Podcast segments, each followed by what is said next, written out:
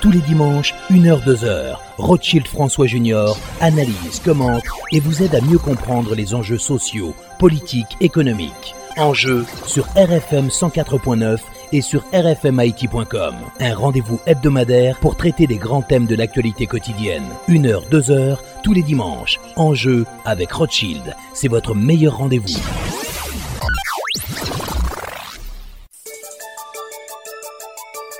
Mesdames, Messieurs, bonsoir et bienvenue à l'émission Enjeu. Aujourd'hui, nous allons évoquer le 200e anniversaire de l'intervention de la République d'Haïti dans la partie est de l'île qui deviendra plus tard la République dominicaine sous la présidence de Jean-Pierre Boyer. C'était un 9 février 1822.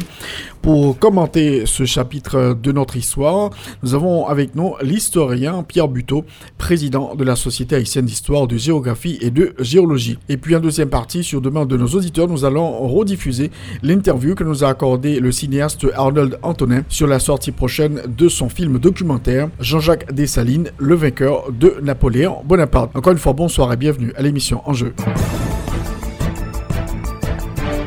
Nous honorons mes ancêtres. Les comme ça, c'est pour nous faire avec fierté. Parce que l'héritage qui était pour nous sans. C'est nous comme peuple. C'est peut-être ça, dans la Banque centrale, sous chaque billet good ou bien pièce monnaie nous mettons en circulation avec photos ancêtres nous, nous baillons plus valeur. Et puis, nous exprimons nous comme un peuple fier, solide et qui est responsable. Je dis, nous devons comprendre que chaque fois nous maltraitons un billet ou soit une pièce monnaie, c'est histoire pays nous avons chiffonné. C'est peut-être ça l'important pour nous servir bien avec l'argent. Pas ployer, pas chiffonner, pas chirer, pas mettre au côté qui mélange avec l'eau, ni gaz, ni aucun autre matériel liquide. Pas quitter au côté pour prendre poussière, pour pas L'en kembe l'argent nous propre, nous voyons une plus bonne image des pays. Nous éviter l'État dépenser trop l'argent pour imprimer l'autre billet avec pièce monnaie. Pas maltraiter billet good nous souple. C'est image pays en protéger. C'était un message BRH, Bank Sentral, peyi d'Haïti. Eske ou tande kay sa prodwi sosis, salami akot dok Li tele pou a yise metet ansam pou fe yon izin kon sa Bay pepla sa li desire bon jan prodwi lokal bi bon kalite Kari sa, bon ingredyan, bon ti epis lokal Kari sa, kari sa ba ou manje a fiyate nasyonal Karissa Oh oh, bien Karissa pi bon qualité. Karissa Depuis au goûter, yon faut pas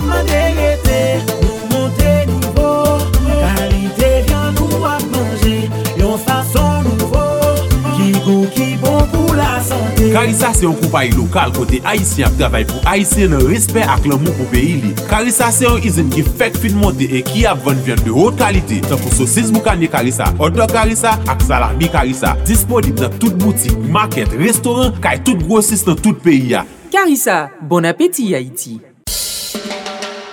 Chak tam stresè man vi fon ti relaxo Man vi trip mez nan ti mo man pamo Pou feeling pou mka santi pi nice Mwa lon kom il fo Tèt blanche lan fèm bien koul Kom il fò Tèt joun nan mwen mè goul Kom il fò Depi m'bezwen bien pase Son kom il fò pou m'ralè Kom il fò Ralon lway Kom il fò Sou lot bagay Mou mou pa mou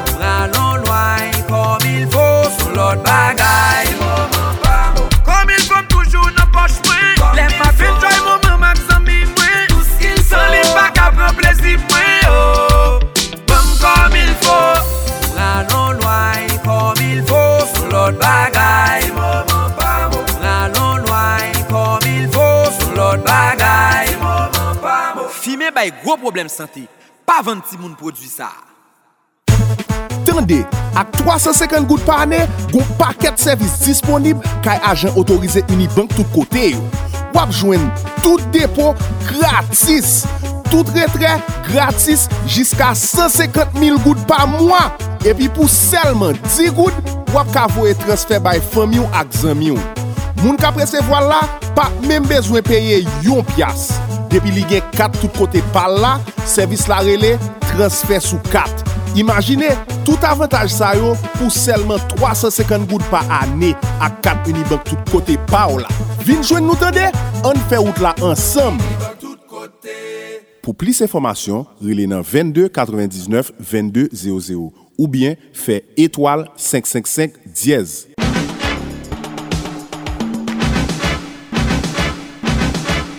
Alors, comme annoncé notre invité euh, aujourd'hui, euh, le président de la Société haïtienne d'histoire, de géographie et de géologie, Monsieur Pierre Buteau, historien. Pierre Buteau, bonsoir et bienvenue à l'émission. Généreuse présentation. Je vous remercie, Monsieur Rothschild François Junior. Ça va. Et merci aussi de l'invitation parce que c'est l'un des rares organes de presse ou l'une des stations radio, l'une des rares, avoir pensé et à nous avoir fait penser aussi, à nous, à nous avoir rappelé qu'aujourd'hui, c'est effectivement le 9 février 1822 et, et que la euh, que le gouvernement, l'administration Boyer avait réunifié l'île parce qu'elle était déjà unifiée par en janvier 1801 par Toussaint Louverture. 200 ans déjà, donc depuis euh, l'invasion, euh, en, tout cas quand même l'intervention d'Haïti, de la République d'Haïti, euh, en République dominicaine. La partie de l'Est, c'était pas encore la République dominicaine, mais juste avant. Qui était-il, Jean-Pierre Boyer, qui a réussi à unifier cette île pendant euh, 22 ans? Il se fait plutôt un personnage de l'ombre et que un petit protégé, j'ose qualifier ainsi euh, le parcours d'un homme d'État et qui a laissé un héritage énorme à la République d'Haïti. Et euh, le petit protégé de, du président Alexandre Pétion, sans envergure militaire, sans, sans un parcours, euh, enfin, pas un parcours tout en relief comme les grandes figures de la Révolution, comme Dessalines, Christophe, Pétion lui-même et quelques autres grandes figures comme Granger. Il n'était pas vraiment, c'est Pétion qui l'a mis en selle. Et voilà que par le plus grand des euh, euh, euh, hasards, je dis comme ça, ou plus exactement des contingences de l'histoire, il est devenu président de la République et qu'il est pratiquement celui qui a, il n'a pas fondé la République, mais il a surtout donné à la République cette arma- armature d'État qui lui faisait défaut.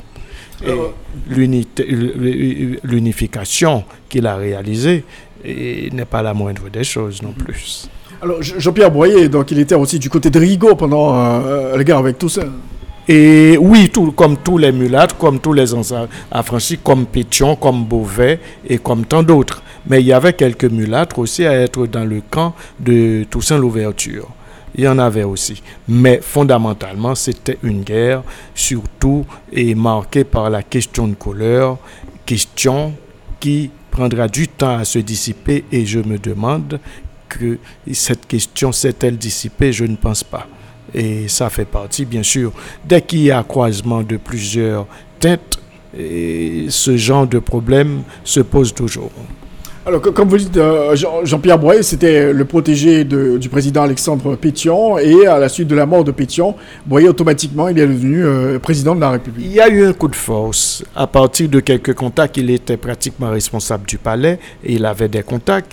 Et à partir d'un coup de force, pas un coup de force qu'on peut qualifier de coup d'État, mais une manœuvre d'intimidation de la part de certains proches, dont euh, un officier nommé Gédéon, il a pu accéder à la première magistrature et comme deuxième président de la République d'Haïti.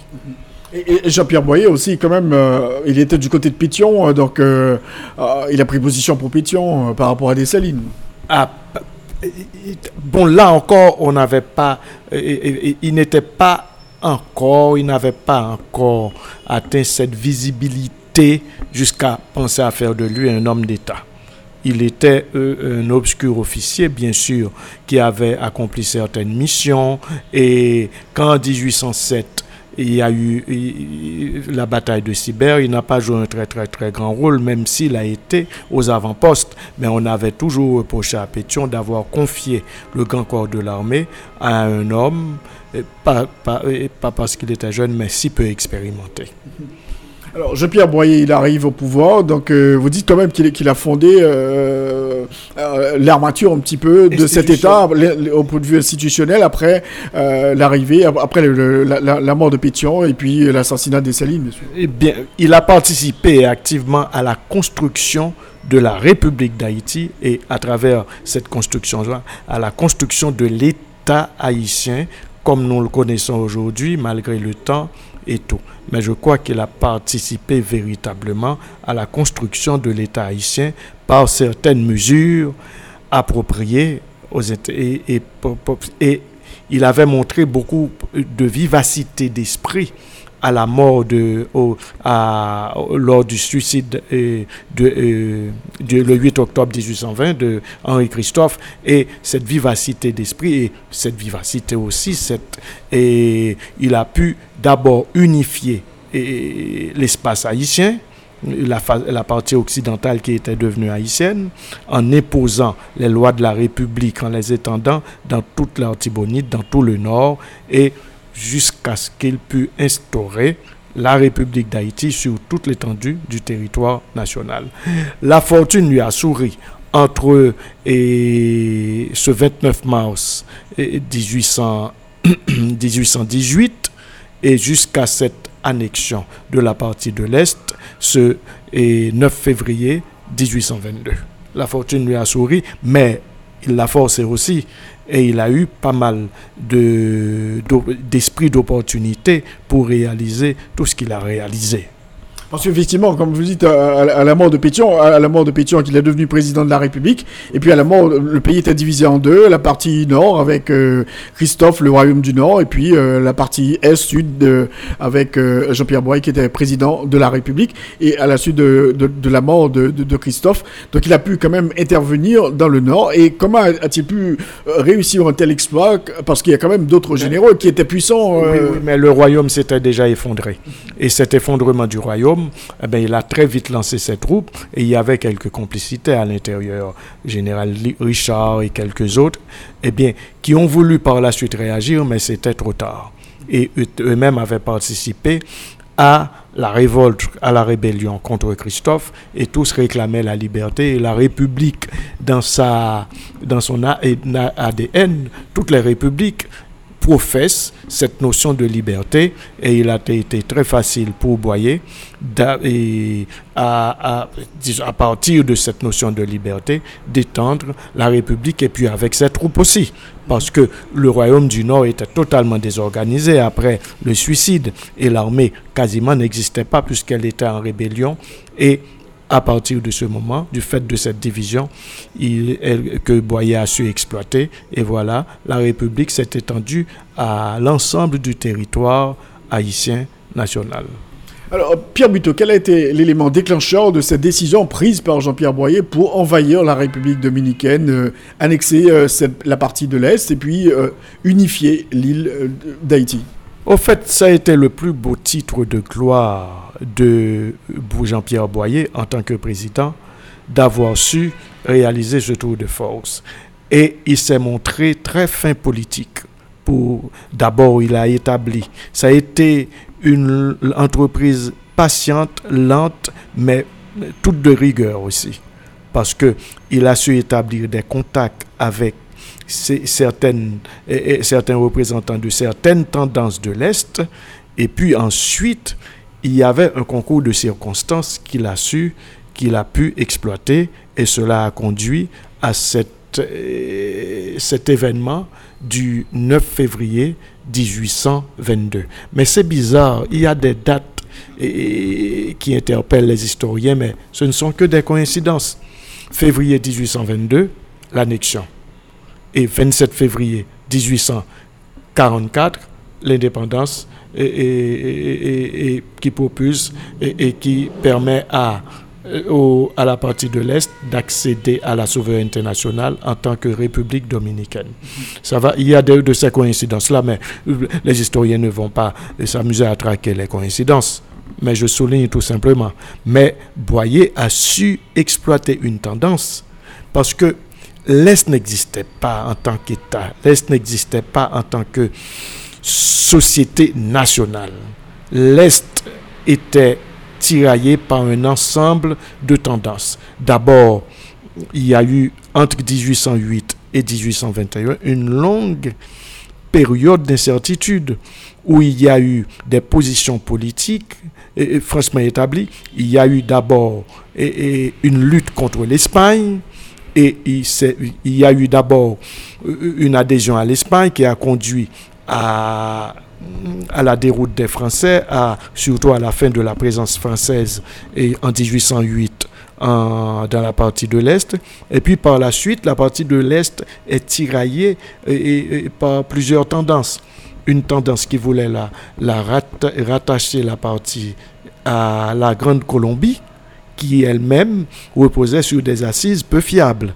Et puis, pendant toute la période de euh, la guerre civile ou la guerre entre le Nord, l'Artibonite et la République de l'Ouest et du Sud, eh bien, Épétion et Christophe avaient établi des contacts et effectuaient euh, une politique de SAP et pour justement annexer l'Est, mais ils ne pouvaient pas annexer l'Est parce que la, nation haïtienne était politiquement divisée.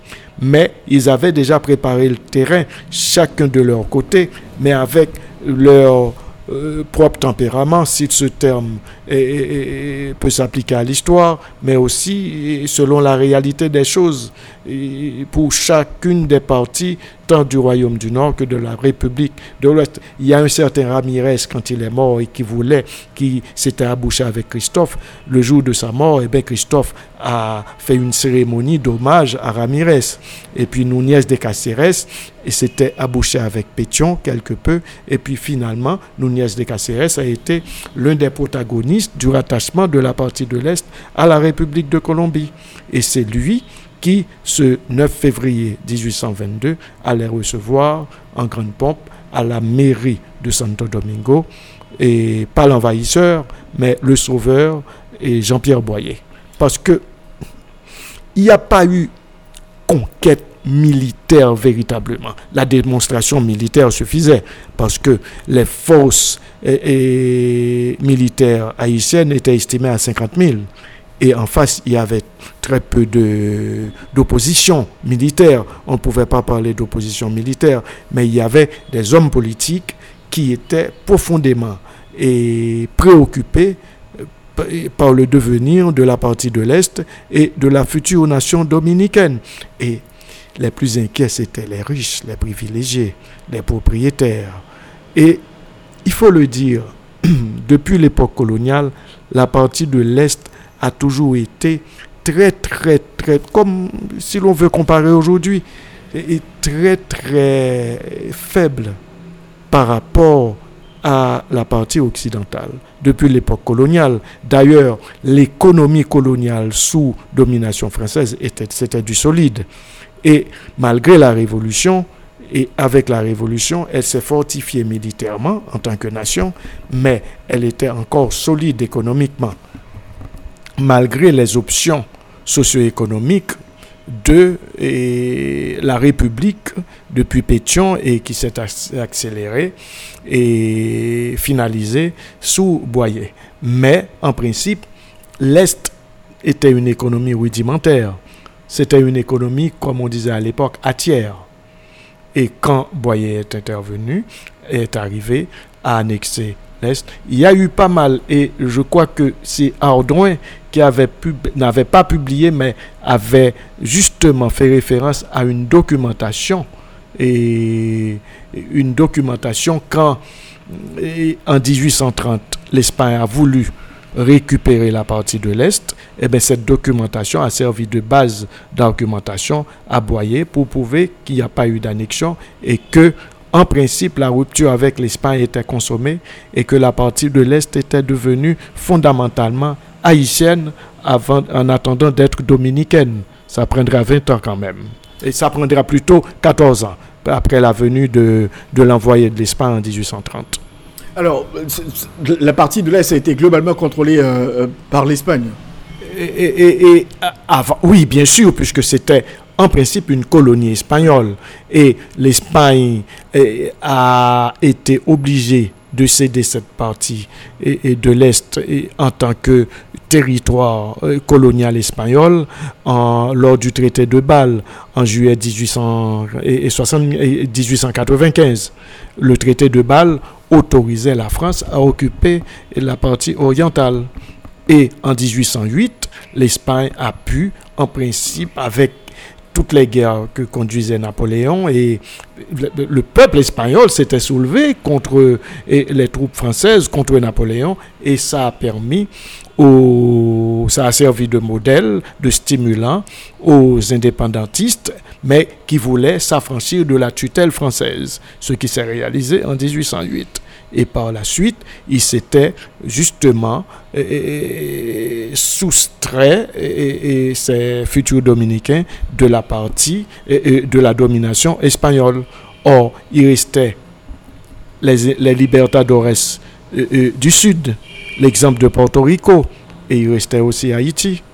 Et comme la France était en guerre et que l'Espagne était, disons, de fait, l'allié de la France, eh bien, l'Espagne, la partie de l'Est, n'avait pas ce qu'on appelle de contact avec l'extérieur réel, n'avait pas de relation commerciale avec l'extérieur. Et la, relation la plus nette, la plus sûre, c'était des relations d'échange avec la République d'Haïti. Et tout ça a joué et qui explique l'appel, parce que c'est toute une polémique que Jean Price passe dans les deux tomes consacrés à cette histoire-là, et l'histoire des relations haïtiano-dominicaines, a posé la question, y a-t-il eu appel ou annexion?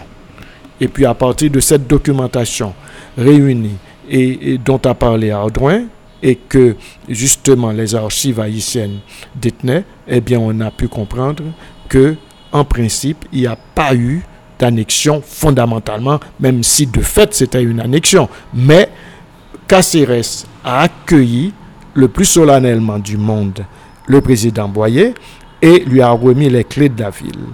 Et Boyer a eu ce geste parce que c'est un aristocrate, Boyer. Et le, régime oligarchique, c'est un mot à la mode, était emprunt sous la République et d'une sorte d'aristocratisme, ça va. Eh bien, Boyer était un homme du monde. Et puis, Boyer a eu une réaction des plus, disons, des plus politiques, diplomatiques, et a dit qu'il n'était pas venu en conquérant, mais comme un frère et comme un protecteur de, euh, de frères qui étaient en danger et que la République d'Haïti qu'il représentait était venue protéger.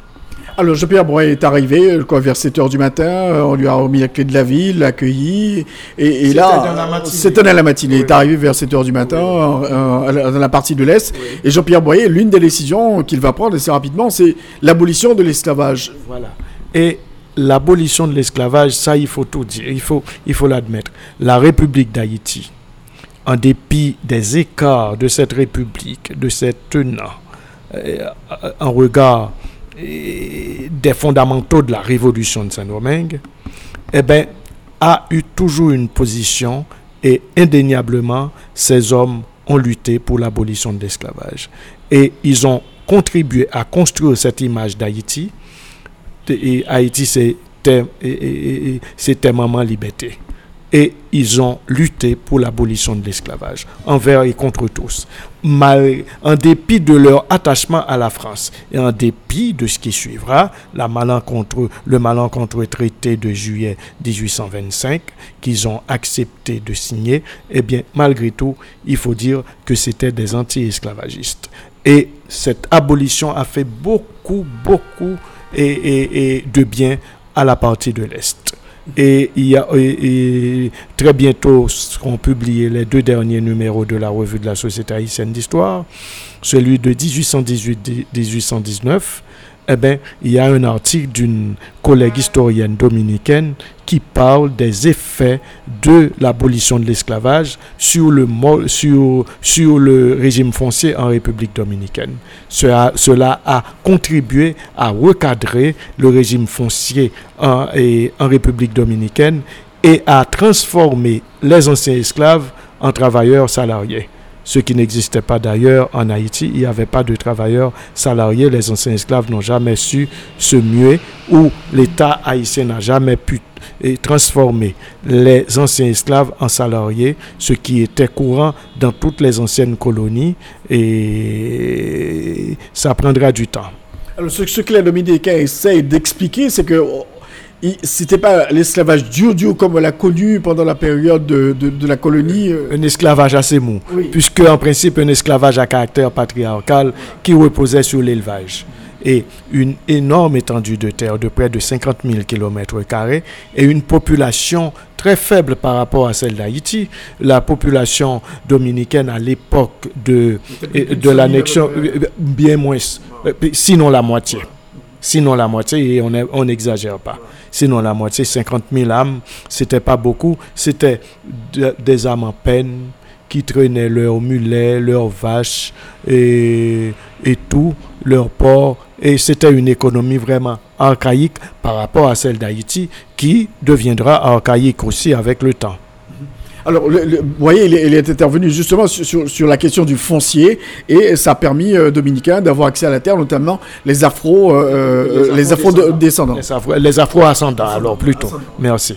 Voilà. Et puis, je crois que ça a eu une avancée historique énorme dans la partie de l'Est et même les historiens dominicains l'admettent, Cordero et quelques autres l'admettent, mais il y a eu des historiens dominicains à n'avoir pas accepté le fait de l'appel pour eux, il s'agit d'annexion et puis ils pensent que ça a été une euh, situation regrettable pour le devenir de la République dominicaine de s'être euh, attaché à la République haïtienne qui n'était guère avancée, qui était une république aussi archaïque, qui n'avait pas su construire une véritable république en termes politiques, et encore moins une nation en ce qui a trait à la logique du collectif haïtien. Mais ce n'était ce, n'était là que, de vagues, que de, vaines polémiques. Ça va, je crois qu'il y a un historien Démétrios, que Jean-Pierre cite d'ailleurs, qui a dit voilà, voilà, voilà, on n'avait aucune raison et il n'y avait pas d'appel, il y avait fondamentalement une annexion, ce qui n'était pas le cas parce que le sang n'avait pas été versé. Et pendant longtemps, le général Carrier sera le représentant haïtien là-bas. Et alors, les tendances sécessionnistes se sont manifestées, ont pris du temps avant de, de coordonner les forces en présence, et puis finalement, en 1844, avec le départ de Boyer et la crise haïtienne, ça va, ça a facilité, et aussi, et aussi l'intervention des forces colonialistes et l'intervention des forces occidentales et surtout françaises, dont le représentant de la France, Ribot, cela a contribué au détachement, à la séparation, à la sécession et à l'avènement de la République dominicaine.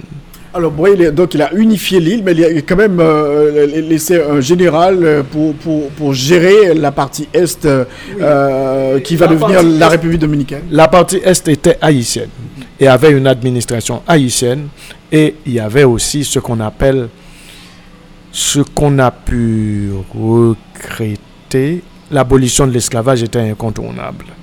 Mais au fait, il y avait un problème de culture une culture haïtiano-française, une culture afro-haïtienne, même si en République dominicaine il y avait pas mal de noirs, mais c'était davantage une société métissée, plus métissée que nous, nous qui l'étions à l'époque. Ça va. Et ça a joué un rôle aussi. Et, il y a eu euh, euh, des mesures, des décisions malencontreuses du côté de l'État haïtien.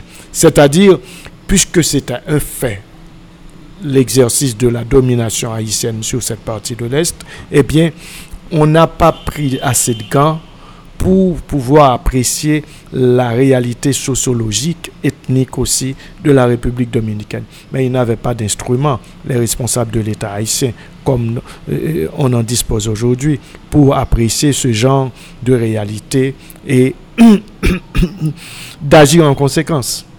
Il y a quand même certaines critiques portées contre euh, Jean-Pierre Boyer, euh, le président de la République de l'époque. Bon, et le mec parle de la fermeture de l'université, les écoles, etc. Donc euh, ça, c'est des aspects négatifs qui sont décrits par... Il y a deux choses. Du côté haïtien, on a exagéré la situation. On l'a exagéré. Et euh, de plus en plus, on a cette tendance à l'autoflagellation. Donc, et puis ensuite, on ne se donne pas la peine d'apprécier réellement les actes et la ligne de conduite de nos anciens chefs d'État. Or, euh, euh, nous exprimons toujours une amertume, amertume à leur rencontre et nous pensons que Boyer a été catastrophique en cela. Une fois j'ai eu la chance je crois que c'est sous l'administration du président Préval, deuxième mandat. Et sinon, oui, le deuxième mandat. Et le ministre de la Culture de l'époque, Daniel Elie, avait voulu, en accord avec son collègue dominicain, monter une, un manuel d'histoire haïtiano-dominicain pour la réalité des choses et tout. Et j'ai eu la chance ce jour-là de croiser Cordero. Et quoi qu'il est mort, hélas. Et Cordero, au cours, on, on, invite souvent nos collègues dominicains quand il y a des activités en Haïti. En 2009, lors de ce, fameux colloque organisé par l'UNESCO et l'État haïtien, et encore sous l'administration du président Préval, eh bien, on a eu ce colloque et on avait invité les amis dominicains. Et le Cordero, justement, a signalé qu'il n'y avait pas d'université, ou il n'y avait qu'une université, mais de nom. Et c'est une université qui date de l'époque espagnole, parce que l'Espagne, dans sa politique coloniale, avait depuis longtemps, depuis l'époque de Colomb, établi un ensemble d'institutions et surtout à caractère académique. Et c'est un héritage de l'époque espagnole. Mais comme l'économie dominicaine ne répondait pas et que la société dominicaine n'était pas organisée pour ce genre de choses, et c'était une université totalement squattérisée. Ce n'était pas l'université comme on la concevait et elle n'existait que de nom. Mais la réalité, justement, Cordero l'a souligné, et je me permets de parler à la suite de ce que nous a révélé Cordero. Et c'était en principe un poids pour le budget national haïtien. Et euh, tout autre que Jean-Pierre Boyer aurait fait, aurait arrêté une décision aussi raisonnable. donc, donc il y a beaucoup de il y a beaucoup de critiques portées contre Boyer, mais... Euh, non fondées. Non fondées, non fondées. Quelques-unes sont fondées, bien entendu, mais son, son caractère dictatorial, son absolutisme, et surtout la façon dont il a assigné ce traité de 1825. Ça, ça a été une bêtise. Et c'est parce que mais je comprends pourquoi il, a signé ce traité. Ça, nous éloigne quelque peu de, du, sujet. mais ça a eu des effets dans la partie de l'Est aussi. Mais deuxièmement, l'orientation de la République imposait ce traité.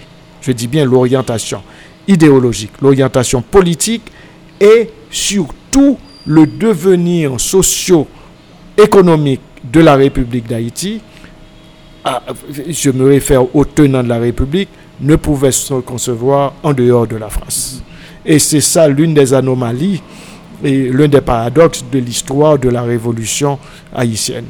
Ça va, ce paradoxe, c'est qu'on a fait une révolution et, radicalement anti-française, radicalement anti-occidentale, et qu'on soit contraint de pactiser avec l'ancienne métropole et jusqu'à vouloir la singer et jusqu'à signer un traité pour pouvoir normaliser notre situation. Mais cela a eu des effets quand même, disons, contre, contre mauvaise fortune, bonne mine, dit-on souvent.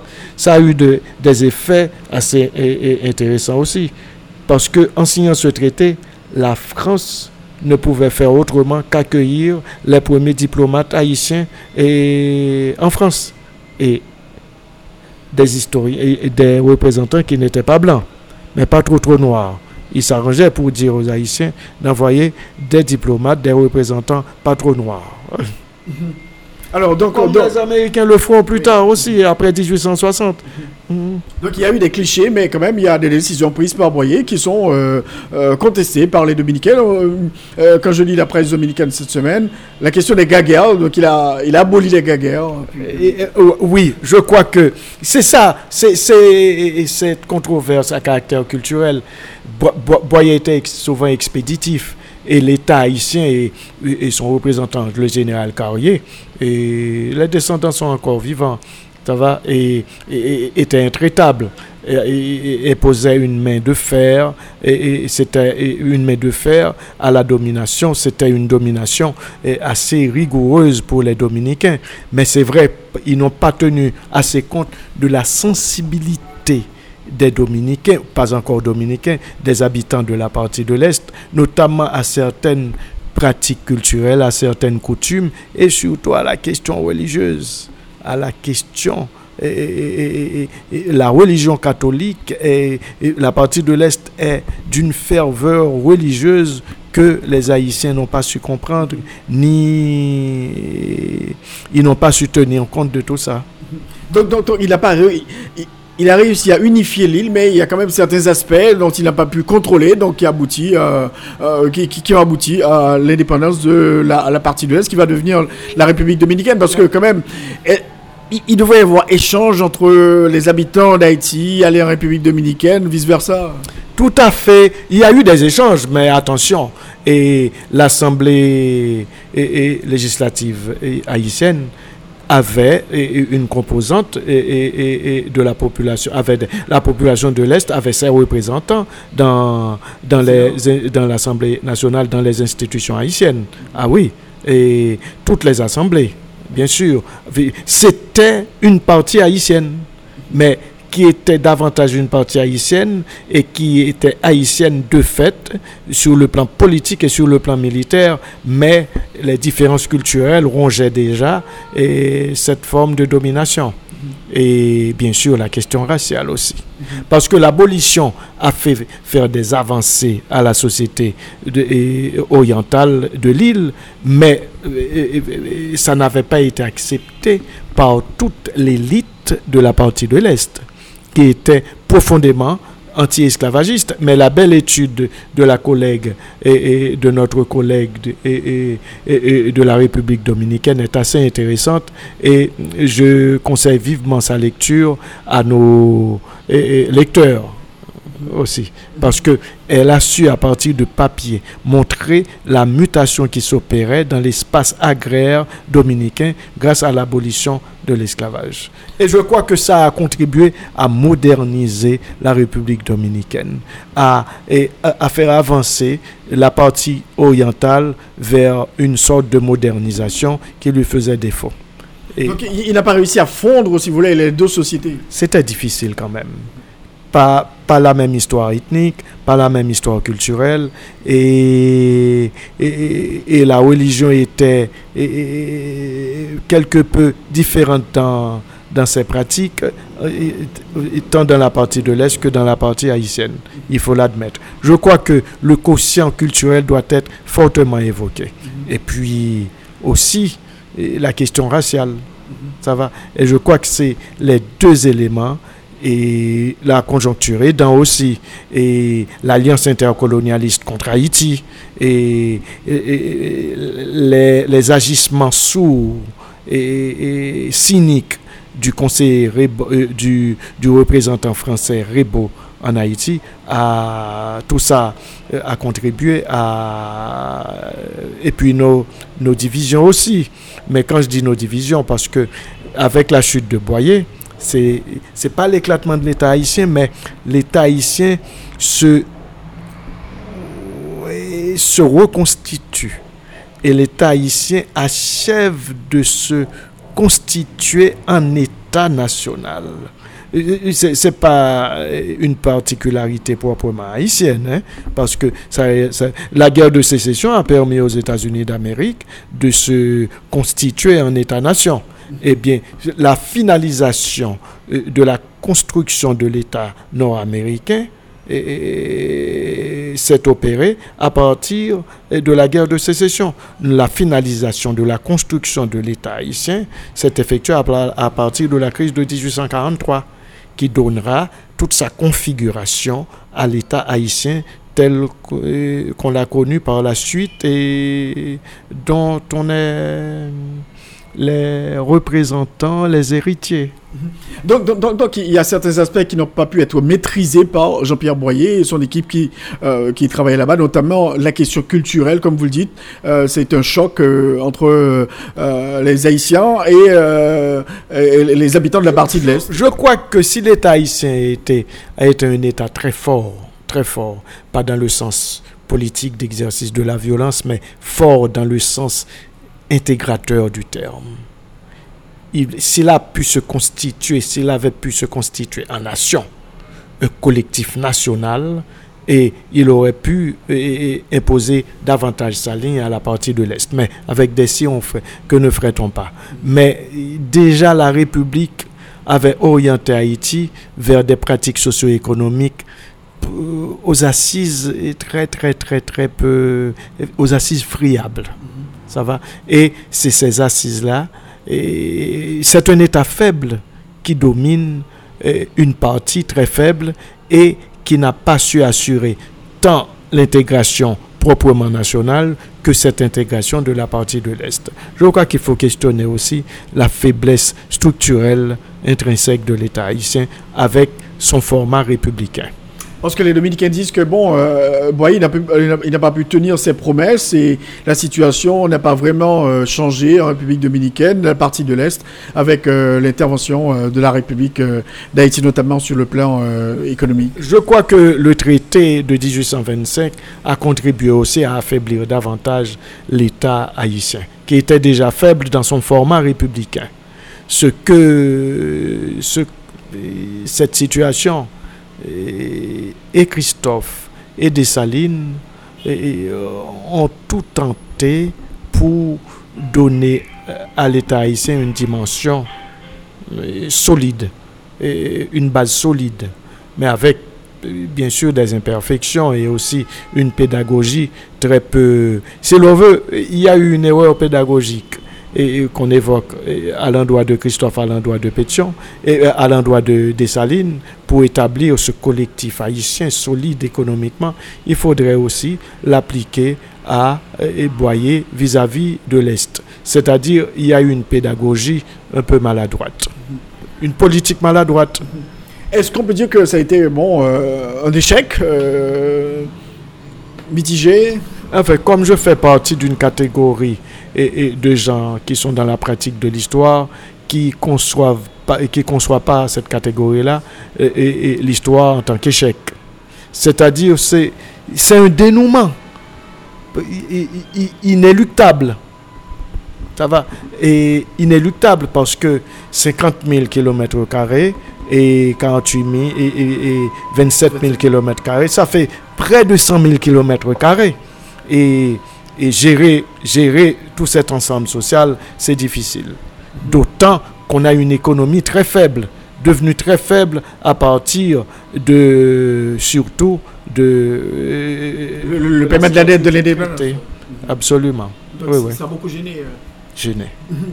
Alors, et Pierre Buteau, est-ce qu'on peut dire que les tensions dont on rencontre aujourd'hui entre Haïti et la République dominicaine, ces sources proviennent justement de cette euh, intervention de la République d'Haïti Les Dominicains ne digèrent pas ce qui s'est passé en 1822, on peut le dire. Bon, du côté des na- nationalistes dominicains, on peut le dire comme ça, et du côté des hommes politiques dominicains, parfois quand ils sont dans une posture difficile, comme c'est le cas aujourd'hui, parce qu'il y a des agitations en République dominicaine, eh bien, ils mènent une politique ouvertement anti-haïtienne pour justement apaiser les tensions.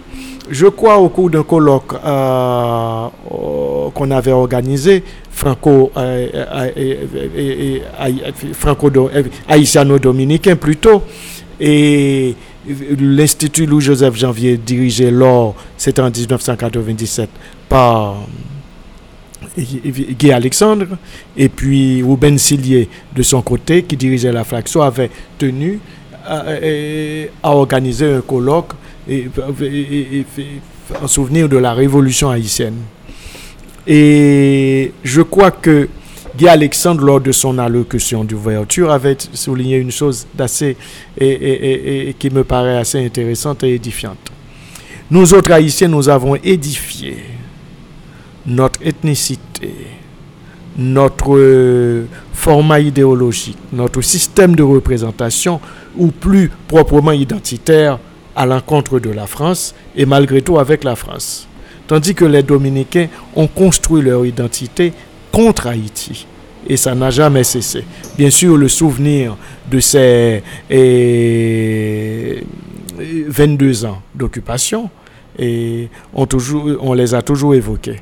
Mais il faut dire que pendant tout le 19e siècle, et surtout à partir de Géfrard qui a recadré la politique étrangère de notre pays vis-à-vis d'A- et vis-à-vis de la République dominicaine, mais vis-à-vis aussi de l'extérieur.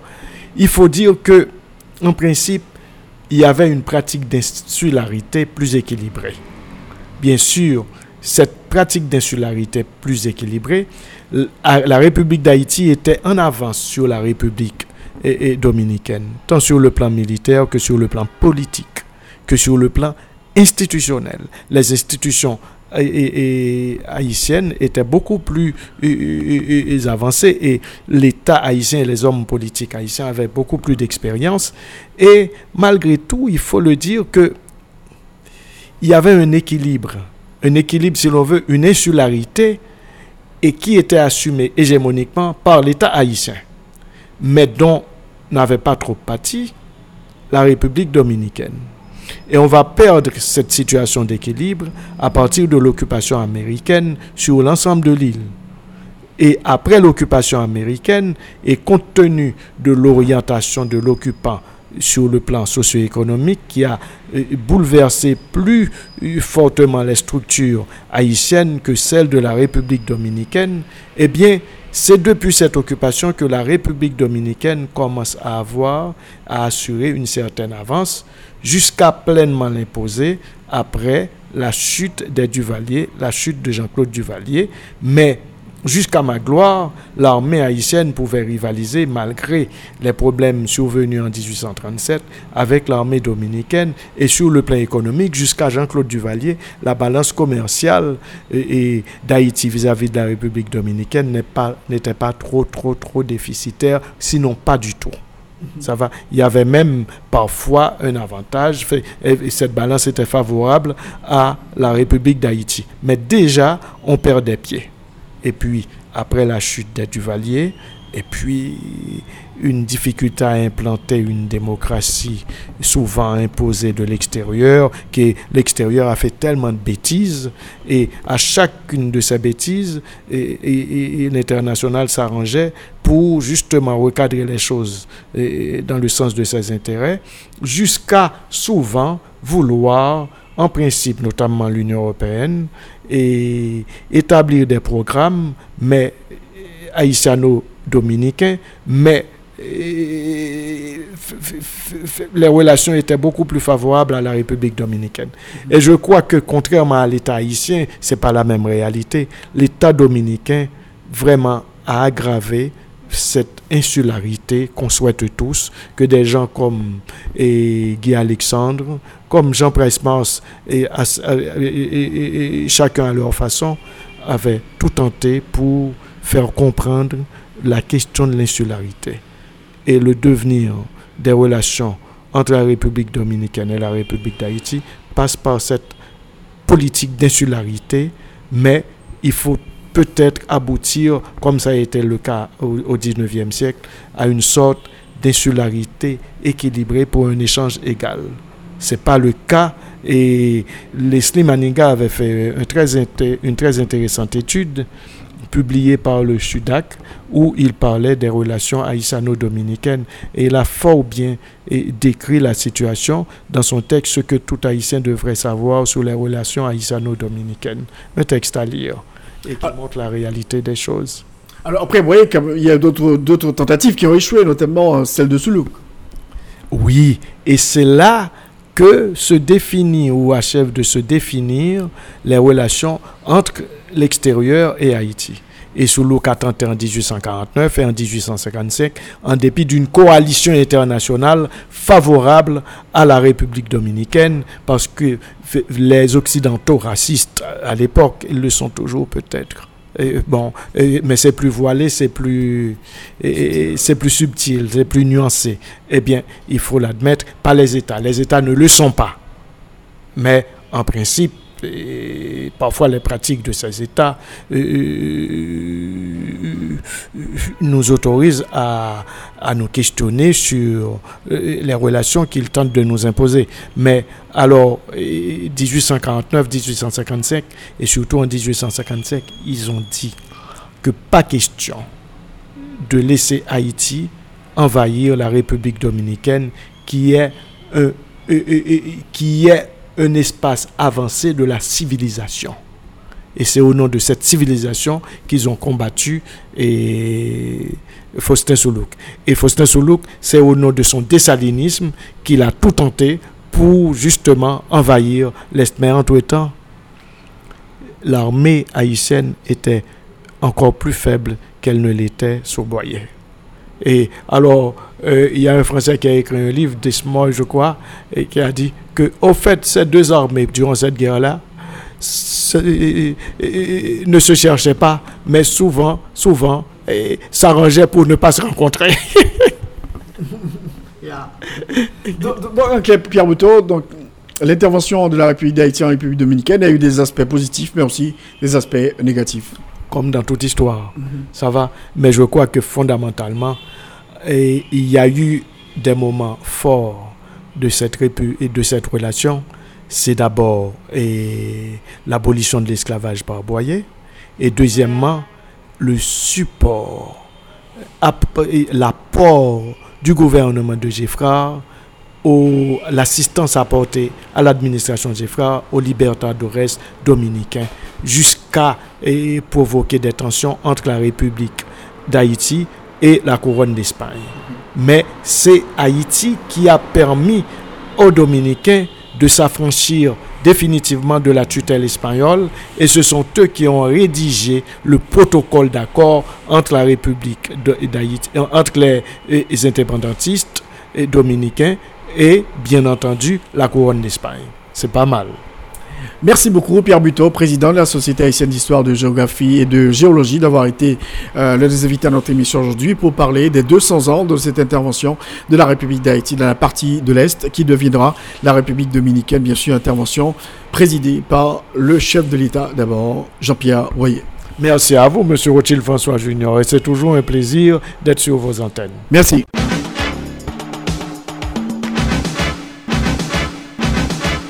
Alors, comme annoncé, le cinéaste Arnold Antonet est l'un des invités à notre émission aujourd'hui. On va parler euh, du film qu'il a réalisé sur l'empereur Jean-Jacques Dessalines, le père de la nation. Arnold Antonet, bonsoir et bienvenue euh, à l'émission En Jeu. Bonsoir Rothschild, merci de l'invitation. Alors, Arnold Antonet, il y a des films sur Toussaint l'ouverture, euh, mais voilà, un film sur Jean-Jacques Dessalines, tout le monde attendait la sortie d'un film sur Jean-Jacques Dessalines. Pas la peine de vous demander qu'est-ce qui vous a poussé à réaliser un tel film, Arnold Antonet. Ah ben oui, et ça manquait à la filmographie mondiale, un film sur Jean-Jacques Dessalines. Et comme pendant très longtemps, il a manqué même une bibliographie consistante sur Jean-Jacques Dessalines. Le premier livre a été écrit par un certain Dubroca.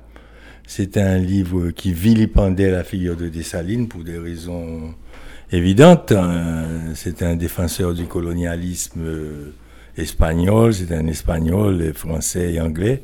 Donc, ce livre accable Dessalines euh, de tous les noms, mais c'est tellement vulgaire et en même temps tellement exagéré que personne, je crois, n'y a vraiment cru.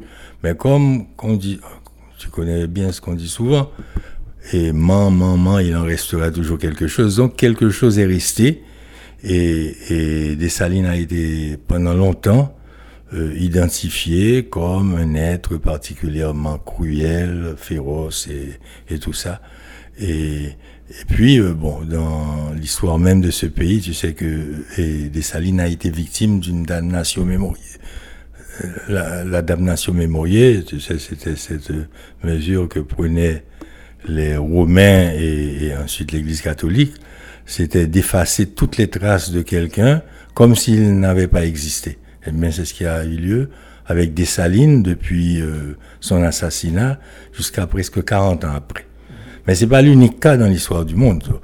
D'ailleurs, le terme existe parce que ça a été appliqué et cette espèce de damnation euh, à des emplois romains, à des personnalités euh, qui étaient opposées à l'Église.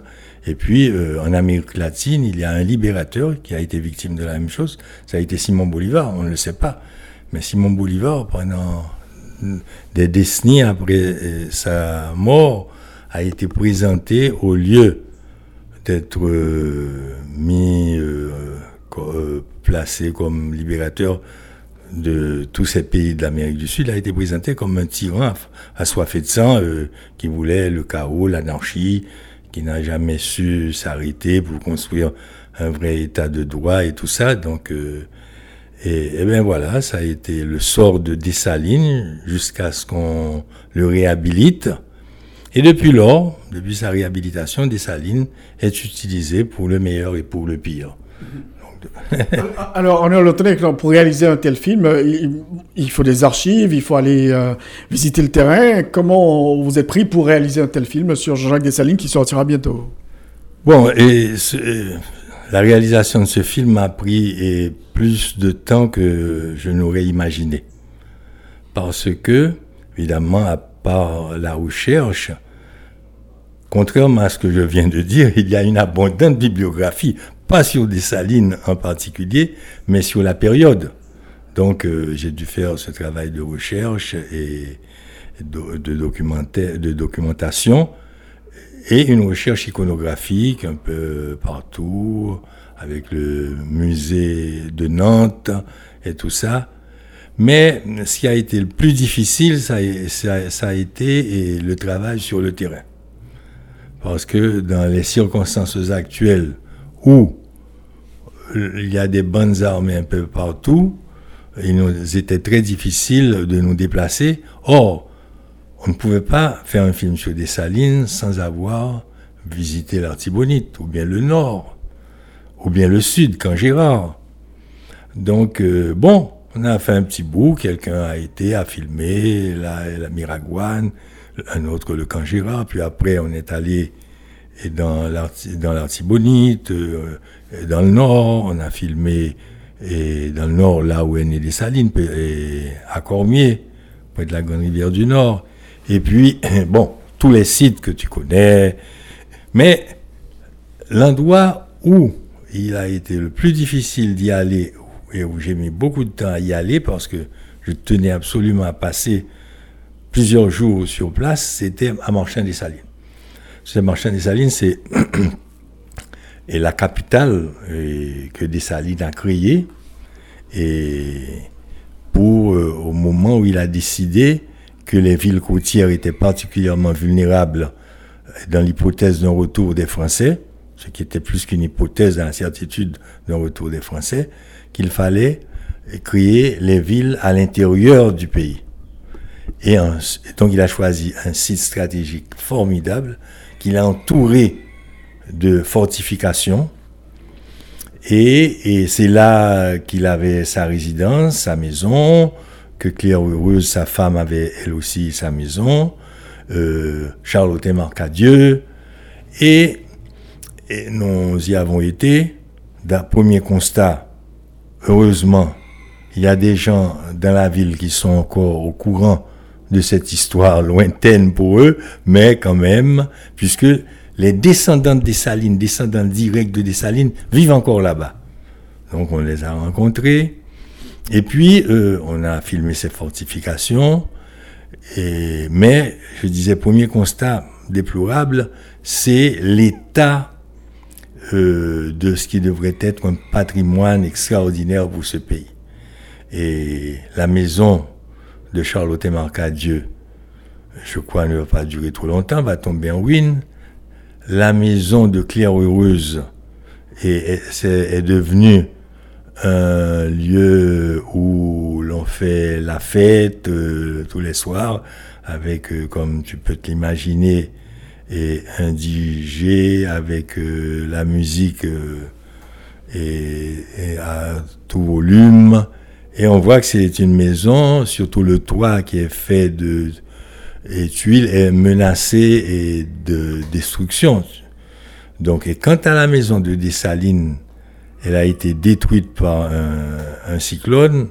Il reste deux, maisons, deux maisonnettes à l'intérieur de la cour, mais l'emplacement est là. Mais le plus surprenant dans ce site, c'est les fortifications tout autour de la ville,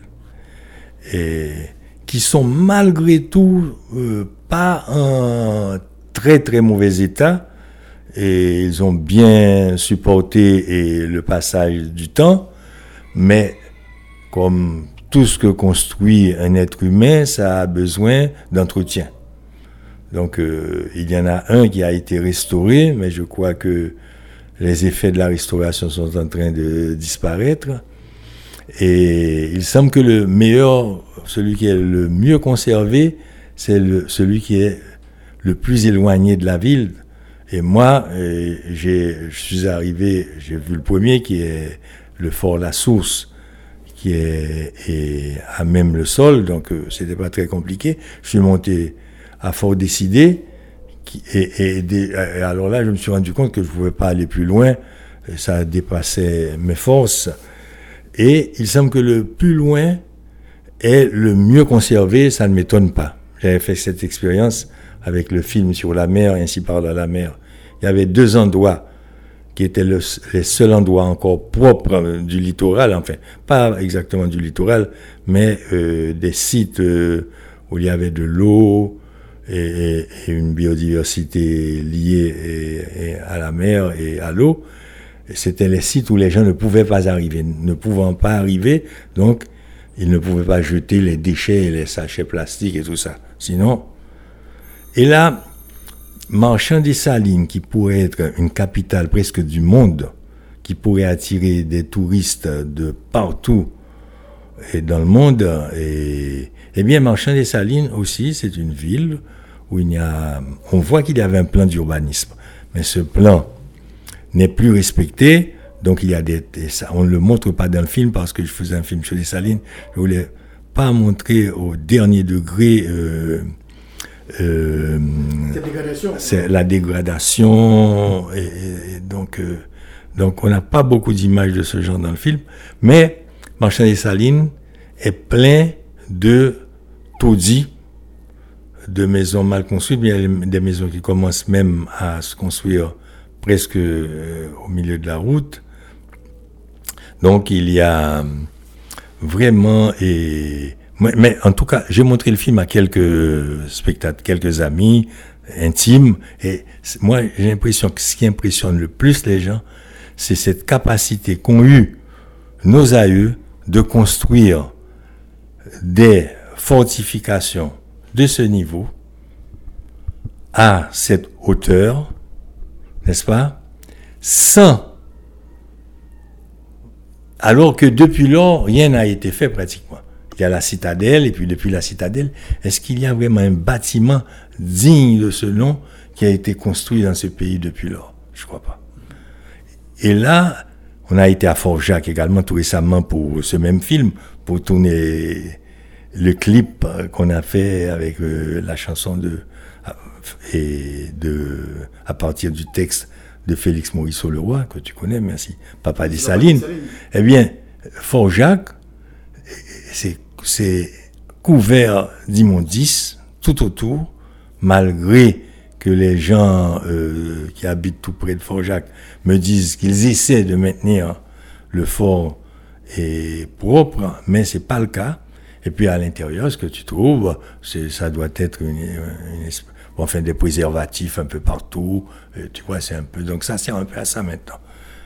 Et, donc voilà, euh, à Dessali, à, à Marchand, on a été braqué et ça, c'est l'un des moments difficiles. On revenait de la crête à Pirot et de la petite rivière de l'Artibonite.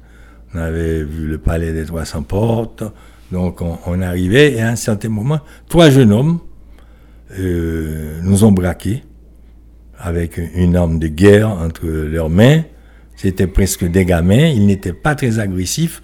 Et j'ai compris tout de suite que peut-être que ça n'allait pas se passer trop mal, parce que l'un d'entre eux avait le sourire, tu vois, avec cette arme entre les mains. Et là, euh, ils nous ont expliqué qu'ils n'avaient pas de moyens, que ça allait très mal pour eux. Heureusement qu'on avait un guide qui connaissait bien l'endroit et le milieu, donc euh, qui leur a dit qu'ils étaient du milieu, que nous on était venus pour euh, revaloriser cet héritage qui est, euh, l'héritage. Bon, enfin, ils ont compris le discours, ils ont expliqué que leur problème, c'est qu'ils n'avaient pas de quoi et, manger ni boire, et on leur a donné quelques, très peu d'argent, et ils nous ont laissé passer. Mais après, on a compris que le chef de la bande avait été et, tué, et que c'était des électrons libres. La bande s'était dispersée, donc il y avait des tas, de petits groupes par-ci par-là. Mais quelques mois auparavant, eh bien, euh, ils nous auraient eh, pris en captivité, ils nous auraient séquestrés, et on aurait dû certainement payer eh, une rançon, et on aurait passé un très mauvais moment. Mais moi, ce qui me m'inquiétait le plus quand ça s'est arrivé, c'est la seule chose. C'est l'équipement et ce qui avait été filmé. J'ai dit, on a perdu tout ce qu'on a fait. Mais on aurait, on, aurait- on aurait pu perdre plus que cela. Alors, et vous avez rencontré des descendants directs de Dessalines. Qu'est-ce qu'ils vous ont raconté? Bien, les, eh, on a rencontré euh, quelqu'un qui est Joseph Dessalines, qui est la cinquième génération, en ligne directe. Et il avait avec lui euh, ses, ses fils à lui, donc c'était ceux de la sixième génération. Eh bien, et je dois dire qu'ils vivent dans des conditions euh, horribles, c'est-à-dire comme de vrais pauvres, et ils en ont conscience, donc ils euh, s'en sont plaints. Ils ont réclamé un peu plus d'attention. Ils ont dit que René Préval les a fait, l'avait, enfin le, le, le, le plus âgé, l'avait invité au Palais National. Il y était allé, il lui avait offert à manger, il lui avait donné un petit chèque.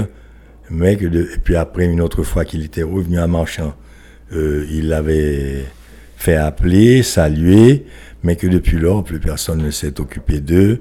Donc, euh, et l'un d'entre eux a eu un mot très dur que j'ai pas mis dans le film non plus, mais il a dit que quand à l'école où il est, on lui dit qu'il est le descendant des Salines, on le lui dit pour se moquer de lui, et lui, il en a très honte. Donc euh, voilà, c'est ce qu'on. Et dans, il- dans- la salle de classe, on le présente comme un, un descendant direct euh, de, de- du père de la patrie et qui se trouve euh, dans une situation de gêne, donc euh, il a honte. Ouais, voilà, c'est ça. C'est exactement ça. C'est choquant. C'est choquant, mais c'est pas étonnant. Parce que en Haïti, on ne donne pas un meilleur traitement aux êtres humains que celui qu'on donne aux monuments, aux documents, aux vestiges historiques et tout ça. hein. C'est- Moi, j'ai vu, de mes yeux, vu le démantèlement du fort Mercredi euh, à l'entrée de, de Carrefour.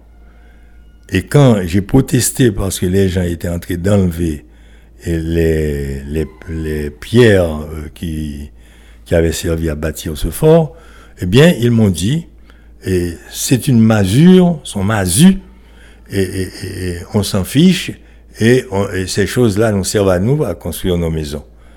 Parce que il faut un grand effort d'éducation dans ce domaine. Et on a mis le fort Douai, évidemment, dans le film. Et j'ai assisté tout récemment à une présentation, et c'est Monique Aucourt et, et des disciples à elle, dont une agronome, qui ont fait la présentation.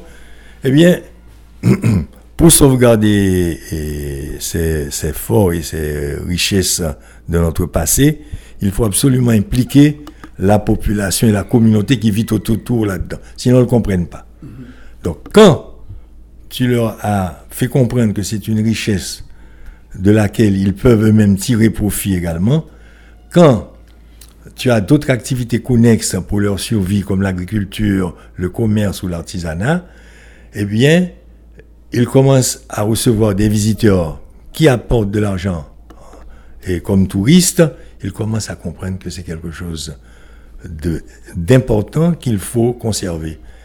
Et donc euh, là, j'ai pensé à un autre film, enfin j'ai dit à mon ami, qu'on aurait pu faire, parce que j'ai fait un film sur jalousie, où Patrick Villers avait fait une fresque murale, et les gens respectaient beaucoup cette fresque. Et ils venaient se faire photographier les jours de première communion, ou bien le dimanche, devant la fresque. Et j'avais appelé ce documentaire qui était en fait une commande de l'UNESCO, Beauté contre pauvreté. Et là, on peut faire un travail patrimoine contre pauvreté. Parce que pendant que les gens conservent leur patrimoine, ils découvrent leur identité, ils deviennent fiers d'eux-mêmes, de leur histoire, de leur passé, et ils veulent changer de vie. Ils contribuent à conserver le monument et en même temps à améliorer leurs conditions de vie, à faire du progrès matériel et culturel aussi, et éducatif évidemment. Alors, monsieur Tonnet, euh, Jacques Dessalines, quand il a participé à des combats, euh, comment c'est raconté dans le film? Est-ce que vous avez des historiens qui, euh, qui, racontent ces épopées de, de, l'empereur Jacques Dessalines? Ou bien vous avez des acteurs? Comment ça se passe dans le film? Bon, là, et j'ai fait ce film, tu disais, c'est évident, on comprend pourquoi tu as fait le film, mais j'ai fait surtout pour mieux comprendre Dessalines moi-même. Et là, j'ai fait un morceau choisi des discours de Dessalines et de la Constitution de 1806. Donc, euh, et, à travers ces morceaux choisis des interventions de Dessalines, on comprend la pensée politique de Dessalines et on comprend l'homme également. Et là, c'est un acteur qui, qui fait ses discours, qui représente ses discours, c'est Dessalines accompagné de Bois-Tonnerre. Euh, et, donc c'est une partie fictionnée du film. Pour le reste, il y a une narration. J'ai fait beaucoup de films récemment sans narrateur. Mais là, c'était inévitable. Donc j'ai fait j'ai une narration qui, qui est un peu le fil conducteur du film et qui est en résonance avec les, les interviews que j'ai faites à des historiens ou bien des personnalités représentatives et qui, qui, se sont intéressées à Dessalines. Et j'ai mis en résonance ces personnalités aussi qui souvent se contredisent ou bien euh, euh s'appuient euh, les uns les autres pour créer un minimum de dialectique dans le film également. Donc, eh bien oui, voilà. Et les sites les endroits euh, où Dessalines a livré ses combats ou a vécu. Et en plus de ça, j'ai des parties de fiction que j'ai trouvées qui m'ont été accordées par l'ICAIC, l'Institut cubain de l'art et de l'industrie cinématographique, à partir d'un film d'un ami que j'avais à Cuba, qui s'appelait Thomas Gutiérrez Alea, qui a fait le film euh, Gouverneur de la Rosée, qu'il a adopté, adapté, adopté, adapté et qu'il aimait beaucoup avec. Euh, ah, il, y a travaillé avec euh, René Despestre d'ailleurs. Et puis, euh, j'ai trouvé des images d'archives aussi d'une reconstruction qu'avait fait des Cubains également, et pour l'armée d'Haïti et de la bataille de Vertières. Donc, toutes ces images mises ensemble m'ont permis, sans que ce soit une démarche, disons, linéaire, de retracer la carrière de Dessalines, sa personnalité euh, et, sa vision et les raisons euh, qui ont conduit à sa mort et en même temps de, démystifier certaines positions erronées qu'il y a eu sur Dessalines et bon je parle évidemment de sa, femme mais il y a beaucoup de choses que j'ai dû laisser de côté, sinon ça aurait été un péplum, tu vois, un film. Donc, euh, il y avait, et euh, Claire Heureuse, j'en ai parlé, mais j'ai pas parlé de Célimène, parce que l'histoire de Célimène et de Chancy, en elle-même, c'est une histoire qui mérite un film, tu vois. Euh, Célimène, la, la- la fille de Dessalines. Célimène, c'est la fille de Dessalines que Dessalines avait voulu marier à Pétion dans une vision antique d'alliance et, et- et pour euh, euh, un mariage évidemment euh, d'intérêt, un mariage politique. Et Pétion n'avait pas voulu en disant que lui, il ne croyait pas au mariage. Mais en fait, c'est que Pétion savait que Célimène était déjà enceinte de Chancy, un neveu de Toussaint Louverture. Parce qu'il voulait quand même sceller l'union des Noirs et des Mulâtres. Vous voulez sceller l'union des Noirs et des Mulâtres, hein, l'union des anciens libres et des nouveaux libres. Et puis, euh, et bon, voilà, c'est, c'est- il, voyait dans ce mariage, comme cela s'était passé en Europe avec les sœurs, frères de Napoléon Bonaparte et les autres, euh, et, et les autres monarchies européennes, ou bien comme cela se faisait dans l'Antiquité, tu vois.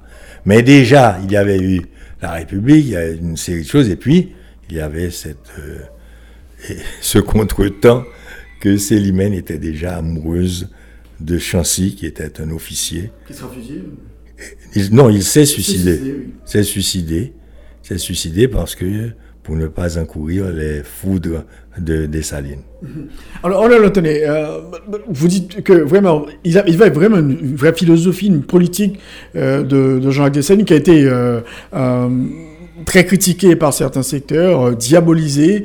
Quelle était sa philosophie? Comme Vous racontez un petit peu tout ça dans le film.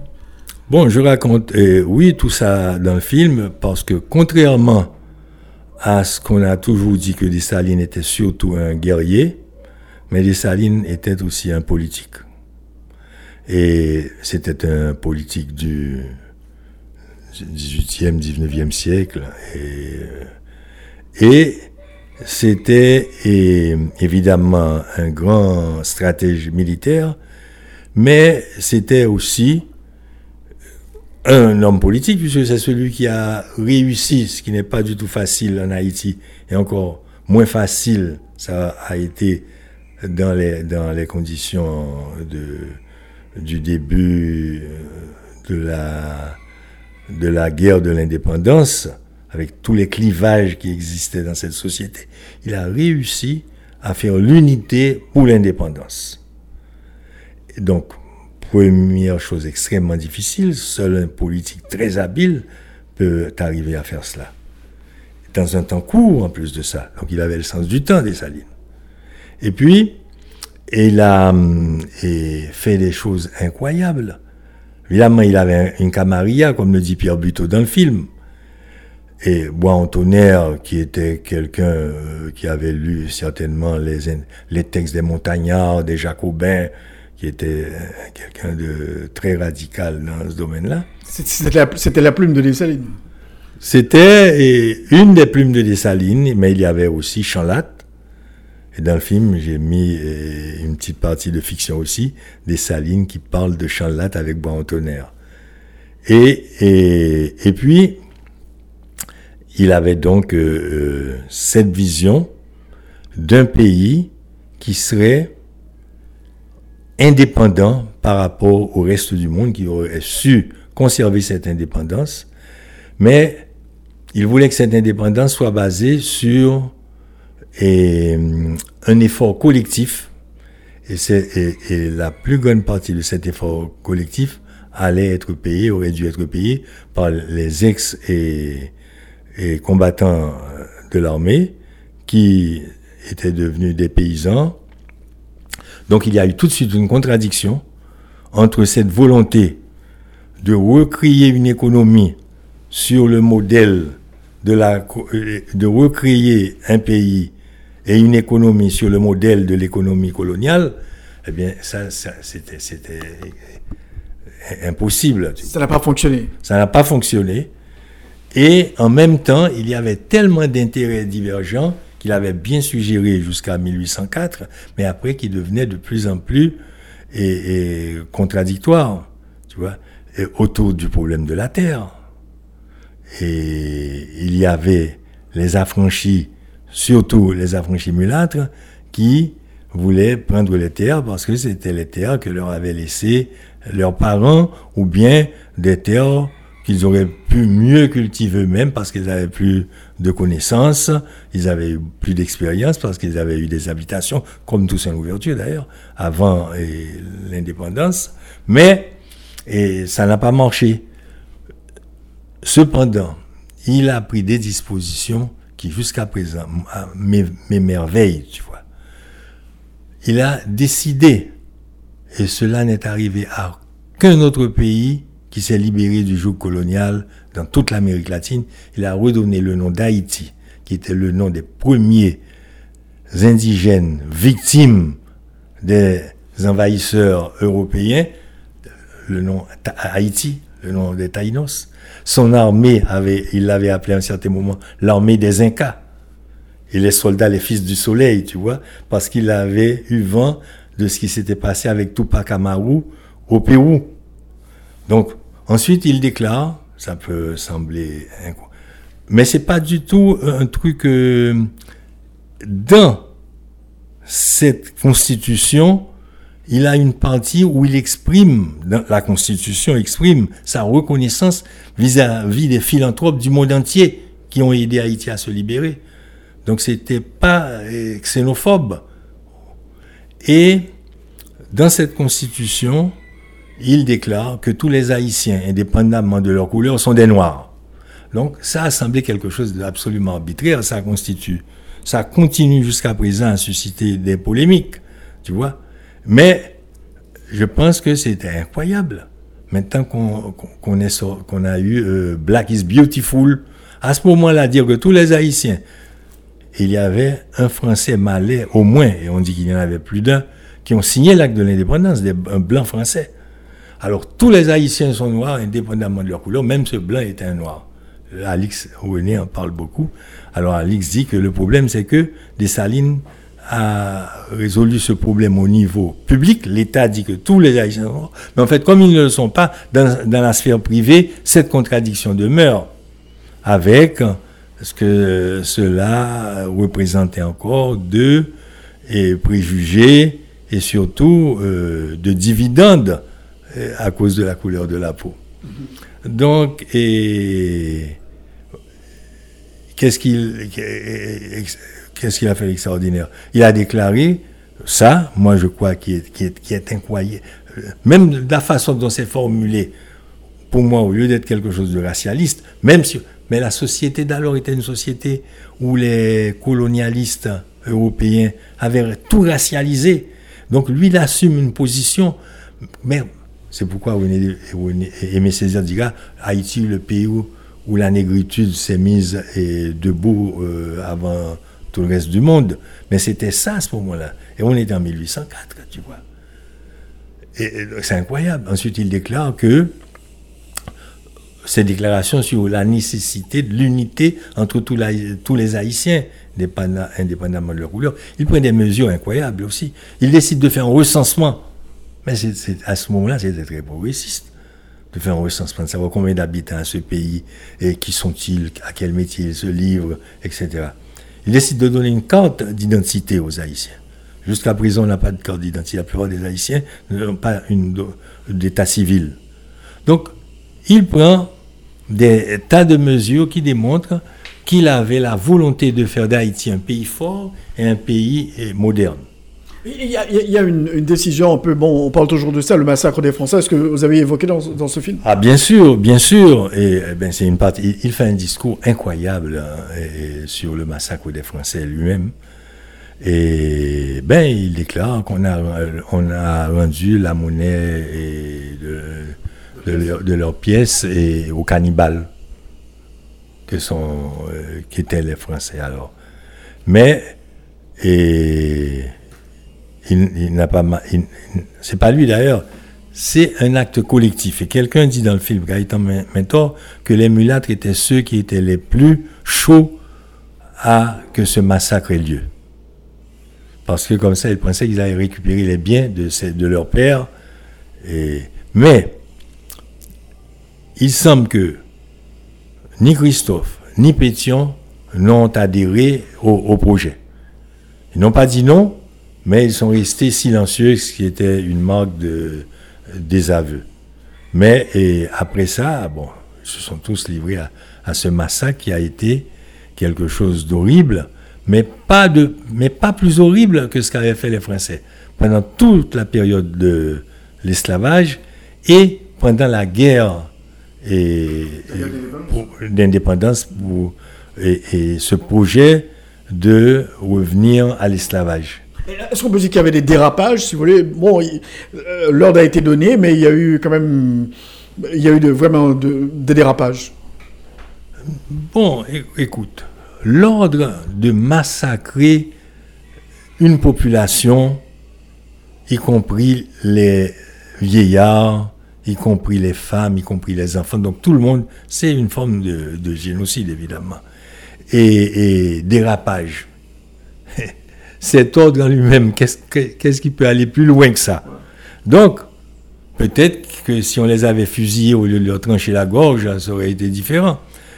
Mais il y a eu beaucoup d'exceptions. Il y a eu beaucoup d'exceptions, au contraire. Et, Claire Heureuse elle-même a sauvé pas mal de gens. Dont quelqu'un dont j'ai le livre là le fameux Descoutils, qui était ce botaniste. Et, et, des, et Dessalines lui-même a gracié des, personnes. Il y a des anecdotes, enfin, des histoires qui racontent, euh, qui présentent le cas de certaines personnes qui ont été graciées. Et puis, comme tu le sais, Dessalines avait fait de, des Polonais et des Allemands qui n'avaient pas, qui, étaient arrivés avec l'armée de Leclerc, il les avait fait citoyens haïtiens. Donc, euh, évidemment, ils n'ont pas été massacrés. Comme tu sais, à Casal, c'est leurs descendants qui sont là. Donc c'est une tache noire, si vous voulez, dans le massacre des Français, on peut le dire. on est en- Je dirais que c'est une tache noire qui est présente dans toute l'histoire de la France et des luttes de libération nationale de cette époque-là. Jusqu'à présent d'ailleurs, mais maintenant, c'est bien connoté, euh, il y a la Cour pénale internationale, donc c'est quelque chose à éviter parce que tôt ou tard, tu peux finir par en payer le prix. Mais, et dans le cas de Bolivar, il y a un village qui s'appelle Santo. Bolivar a fait massacrer 500 Espagnols quand il a déclaré la guerre à mort. Il disait, il suffit que tu sois espagnol pour que tu sois condamné à mort. Et c'était une réponse à la férocité de l'armée coloniale espagnole. Ils ont massacré 500 personnes, dont des enfants et des vieillards également. Et dans le cas de Napoléon, Napoléon, lui, il massacrait partout où il passait. D'ailleurs, il s'est lancé et, dans la politique et il a été tout de suite pris au sérieux euh, et utilisé parce qu'il avait massacré les royalistes. Il y a eu une manifestation de royalistes et, et- Bonaparte s'est distingué en ouvrant le feu avec des canons contre la population. Toute l'histoire de Napoléon, c'était un type, euh, c'était des guerres d'extermination. Donc la guerre était, la guerre de l'indépendance était une guerre d'extermination. Et les Haïtiens ont eu peur qu'après la guerre, euh, la victoire de Vertières, qu'il y ait une cinquième colonne à l'intérieur, qui pourrait à tout moment rappeler et, la métropole et se soulever contre le nouveau pouvoir. Donc ils ont pensé que la seule chose qu'il y avait à faire, c'était de les éliminer physiquement. Et, euh, mais tu sais, il y a un certain Malek, et un général Quentin, qui avait massacré à Saint-Marc 1500 euh, Noirs, dont des enfants, des femmes et des vieillards également. Alors, alors, le tenez, dans, dans, le film, on parle de Dessalines, euh, la bataille, euh, on a gagné la guerre le 1er janvier, j'imagine vous aviez été au Gonaïve, après il y a eu quand même le sacre de Dessalines comme empereur, et puis après il y a eu quand même l'assassinat de l'empereur Jean-Jacques Dessalines, le père de la patrie, ça c'est, très grave. Bon, évidemment, évidemment. Parce que, bon, à ce moment-là, les conflits et la, la solution des conflits passaient par la plus grande violence. C'était un peu comme ça, à l'époque. Pense à la Révolution française, tu vois. Un jour c'est Danton, l'autre jour c'est Robespierre, et c'est comme ça. On dirait que c'était on parle de chaise musicale. Là, c'était une chaise musicale très particulière. C'était l'échafaud, tu vois. Alors, comment vous traitez euh, cette question extrêmement grave dans, le film, l'assassinat du père de la patrie? Bon, j'essaie de comprendre ce qui s'est passé, les conflits qui ont amené à cet assassinat euh, et les conséquences que ça allait avoir. Évidemment, le côté symbolique, mais extrêmement douloureux aussi, du fait que celui qui avait tellement contribué à faire de ce pays un pays indépendant, qu'il soit massacré juste deux ans après euh, la victoire. Donc, euh, bon, voilà. faut que tu vois le film pour voir tout ça. D'ailleurs, c'est pas, c'est pas très linéaire. euh, Oui, dans, dans le film. ouais. Donc, ju- jus- jusqu'à son assassinat, j'imagine que vous avez été filmé au Pont Rouge. Ah ben oui, bon, non, là, le pont rouge n'est plus le pont rouge d'avant, ça ne représentait pas grand-chose. On avait une image du pont rouge, mais qui, qui on a, il, y a, un dessinateur de grand talent qui a illustré ces scènes pour nous avec des dessins qui ont frappé et, et qui ont attiré l'attention de, des peu de gens qui ont vu le film jusqu'à présent. C'est ces dessins. Alors, quel, quel est le véritable message que vous faites passer dans le film Alors, dans ce film qui va sortir euh, euh, bientôt sur Jean-Jacques Dessalines, c'est une sorte de réhabilitation du, père de la patrie qui a été banni euh, pendant, plusieurs années, pendant près de 40 ans après, euh, son assassinat. Non, c'est pas une. On peut pas dire que ce soit une réhabilitation parce que il a été déjà réhabilité, mais très souvent mal réhabilité. Ou bien euh, avant, il avait été banni de la mémoire des Haïtiens, puis après il y a eu une instrumentalisation euh, de Jean-Jacques Dessalines. Donc le, le but de ce film, c'est d'ouvrir un débat sur l'effort que je fais de restituer Dessalines comme il était dans toute sa vérité et dégager l'importance qu'il a eu non seulement pour les Haïtiens, mais pour l'humanité tout entière. Comme moi, je suis quelqu'un qui aime beaucoup la littérature, donc j'ai trouvé que Dessalines non seulement aurait dû avoir droit à la reconnaissance de l'humanité entière pour ce qu'il a fait, parce que c'est lui qui a porté à ses extrêmes conséquences, à ses ultimes conséquences. Donc là où ça devait arriver, euh, la Déclaration universelle des droits de l'homme, tu vois. Mais j'ai voulu aussi, à, et, à travers ce film, appeler à réfléchir. Et c'est pourquoi, et j'espère que cela suscitera des débats pour qu'on prenne de Dessalines ce qui est vraiment valable. Souvent, c'est pas ce qui est vraiment valable qu'on prend de Dessalines. C'est les aspects les plus euh, folkloriques ou bien tout simplement et qui ne correspondent pas à la réalité moderne. Et d'autre part, ce film est un appel aussi à la protection des, et du patrimoine historique d'Haïti. Parce que c'est un patrimoine vilipendé, le patrimoine, l'histoire elle-même, à part euh, des fois, euh, il y a des histoires d'historicité douteuse, comme on dit, et qu'on raconte sur les salines, et, et- mais et des salines, parce que il y a eu tellement de manœuvres de diversion autour de lui, que sa réalité, surtout pour les jeunes, n'est pas très claire. Donc euh, il y a ça, mais il y a d'autre part le côté matériel des choses. Si on vénère, et ça je, je l'ai souvent répété, si en France Napoléon est tellement vénéré, c'est que dans tout village en France, il y a une statue de Napoléon, un monument à Napoléon. C'est parce que tous les ans, ils font des manifestations grandioses autour de Napoléon. Évidemment, il y a des gens en France aussi qui savent que Napoléon n'était pas un saint. Mais en Haïti, qu'est-ce qu'on fait pour et, entretenir euh, la mémoire? Moi, je dis, je le disais à propos de Marchand des Salines, qui pourrait devenir des Salines Ville et être un centre, un musée extraordinaire pour tous les gens du monde. Mais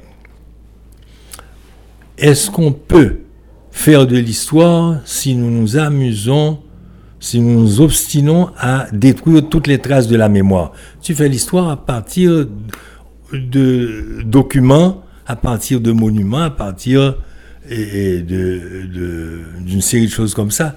Mais est-ce qu'après 200 ans d'indépendance, on est obligé de travailler comme un archéologue, un paléontologue pour écrire l'histoire d'Haïti C'est pas, c'est pas, c'est pas normal. C'est pas normal. Alors merci beaucoup, Arnaud. Je rappelle le nom du film, euh, Jean-Jacques Dessalines, le vainqueur de Napoléon, qui sera. Euh, Dessalines, euh, qui bat Napoléon. Quoi? Dessalines, Jean-Jacques Dessalines, qui bat Napoléon Bonaparte là.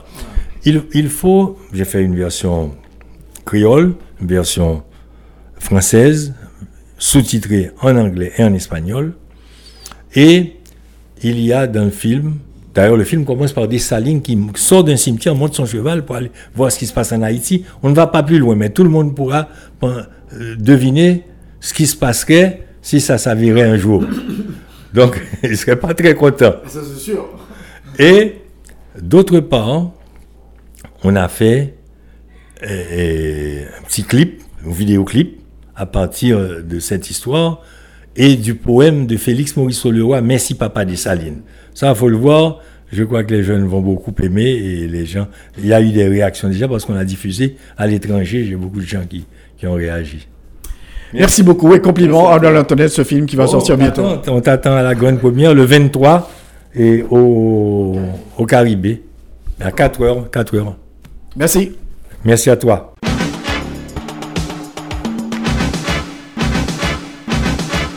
C'est encore la fin de l'émission Enjeu. Merci de l'avoir suivi. Cette émission sera rediffusée à 9h sur RFM 104.9, rfmit.com et aussi sur TuneIn Radio. Je vous souhaite de passer un très bon dimanche en notre compagnie. Au revoir. Tous les dimanches, 1h, 2h, Rothschild François Junior analyse, commente et vous aide à mieux comprendre les enjeux sociaux, politiques, économiques. Enjeu sur RFM 104.9 et sur rfmit.com. Un rendez-vous hebdomadaire pour traiter des grands thèmes de l'actualité quotidienne. Une heure, deux heures, tous les dimanches. Enjeu avec Rothschild. C'est votre meilleur rendez-vous.